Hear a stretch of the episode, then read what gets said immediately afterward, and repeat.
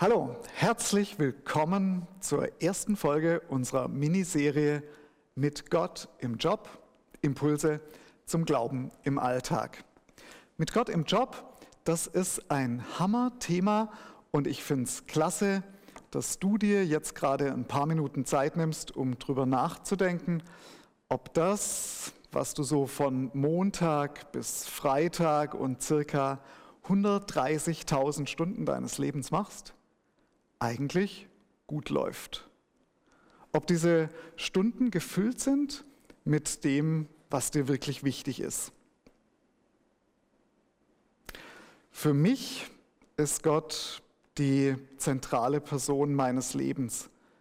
Er gibt meinem Leben gleichzeitig Fundament und Perspektive, Sicherheit und Freiraum. Und dass er an meinem Arbeitsplatz, also an dem Ort, an dem ich jeden Tag so viele Stunden verbringe, einen Platz hat, das ist schon seit vielen Jahren eine tiefe Sehnsucht von mir. Und ich freue mich einfach, mit dir dazu ein paar Gedanken teilen zu können. Vorab mal eine kleine Anmerkung. Wenn ich in dieser Serie von Arbeit und Beruf spreche, dann meine ich damit immer sowohl bezahlte Erwerbsarbeit, also den Job im eigentlichen Sinne, als auch Ausbildungsarbeit, Schule, Studium, Praktikum, Lehre und auch unbezahlte Arbeit, für die wir verbindlich Verantwortung übernommen haben. Familienarbeit zum Beispiel, Pflege von Angehörigen oder andere ehrenamtliche Arbeit. Aber jetzt geht's los auf zu Folge 1. Das Paradies war kein Schlaraffenland. Es ist ja so eine Sache mit der Arbeit. Also ich habe die Erfahrung gemacht, dass es gar nicht so leicht ist, eine gute Haltung zu ihr zu finden.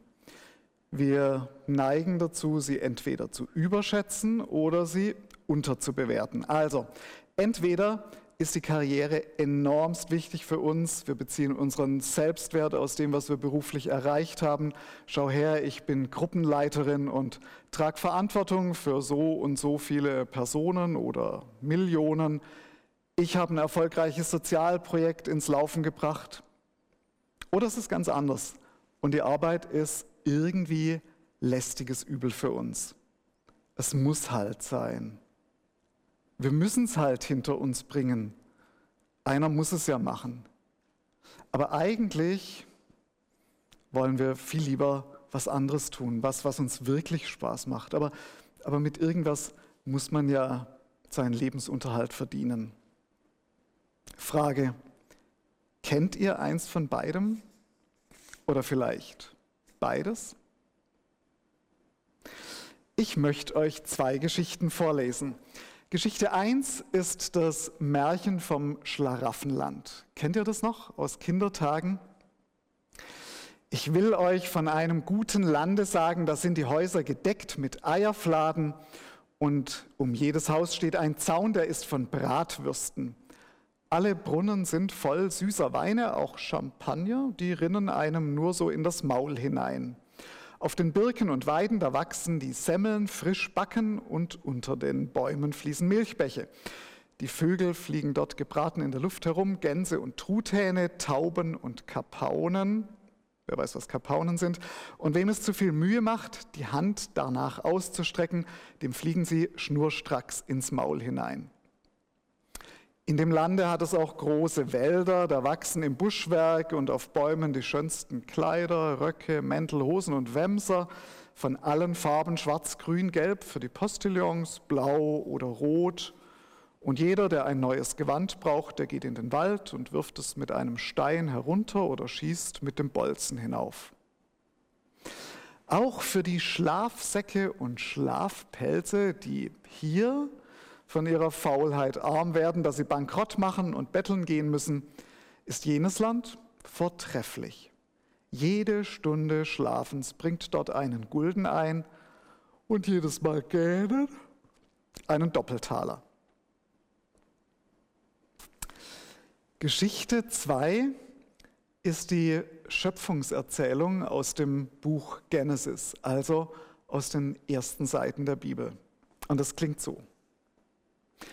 Gott, der Herr, formte den Menschen und blies ihm den Lebensatem in die Nase.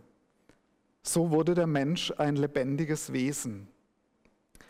Dann legte Gott, der Herr, einen Garten im Osten an, in der Landschaft Eden, und brachte den Menschen, den er geformt hatte, dorthin. Viele prachtvolle Bäume ließ er im Garten wachsen. Ihre Früchte sahen köstlich aus und schmeckten gut. Gott, der Herr, brachte den Menschen in den Garten von Eden und er gab ihm die Aufgabe, den Garten zu bearbeiten und ihn zu bewahren. Er brachte alle Landtiere und Vögel, die er aus dem Erdboden geformt hatte, zu dem Menschen, um zu sehen, wie er sie nennen würde. Genau so sollten sie dann heißen. Der Mensch betrachtete die Tiere und benannte sie. Wir stellen mit Erstaunen fest, Eden, das erste Paradies, ist nicht das Schlaraffenland.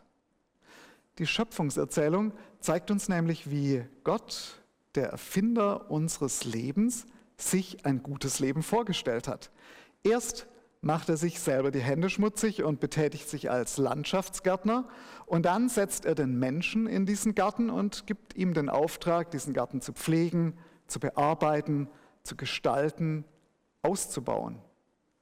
Und dann noch Tiere benamsen, quasi als 450 Euro Nebenjob. Gott stellt sich auf den allerersten Seiten der Bibel also als jemand vor, der selber sinnvoll, kreativ, erfüllend arbeitet und zu seinen Menschen sagt, wisst ihr was? Am schönsten wäre es, als Team zusammenzuarbeiten. Ich tue meinen Teil, den ihr nicht tun könnt, und ihr tut euren Teil als meine verlängerten Finger, Hände, Arme und Füße. Und dann, dann wird was Wunderschönes daraus entstehen. Und ich bin überzeugt, das hat sich seither nicht grundlegend geändert. Unsere Arbeit ist nicht lästiges Mittel zum Zweck, das man irgendwie abarbeiten und hinter sich bringen muss. Und sie ist auch keine Leistungsschau, nicht die Bühne für unsere Selbstbestätigung. Unsere Arbeit ist in erster Linie Berufung Gottes. Seine Berufung, diese Welt, die er geschaffen hat, zu entwickeln, zu gestalten und den Menschen, die er geschaffen hat, zu dienen, dass sie ein gutes Leben leben können.